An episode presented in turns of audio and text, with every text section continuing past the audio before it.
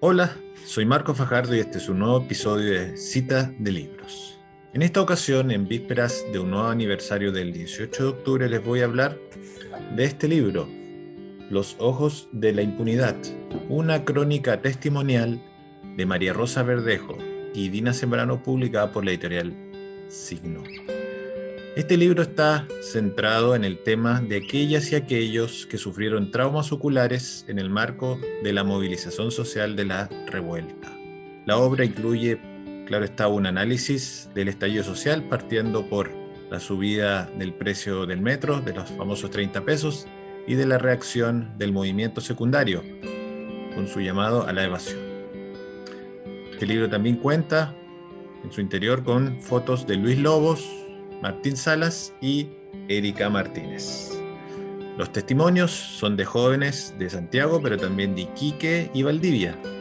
Y también podemos contar con las palabras de abogados del INDH, con miembros del Colegio Médico, también de algunos rescatistas. En cuanto a los testimonios, hay de chicas y chicos, hay por ejemplo un chico de 23 años que es un guardia, hay un escolar de 16 años, hay un músico, hay una obstetra, un educador y también un cocinero. Les cuento que justamente la obstetra es Constanza Salcedo, es una de las que brinda su testimonio, la única mujer, y ella escribe lo siguiente. Fui a dejar la bici a la casa y saqué mi olla y mi cuchara y me puse a manifestar con la gente. Me encontré con una amiga vecina. Y después era el toque de queda a las 10. Igual decidí quedarme porque no me parecía, ¿por qué toque de queda? Si yo no estaba haciendo nada malo, también tampoco debiera ser señal de algo, de detención, tortura, mutilación al final. Así es que me quedé era tan pacífica la manifestación que se respetaba el semáforo. Daba verde y la gente se abría. Y cuando daba rojo se manifestaba. No había barricada, nada.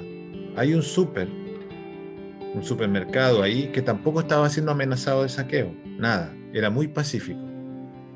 Y sin embargo ahí recibí el impacto del pérdigo.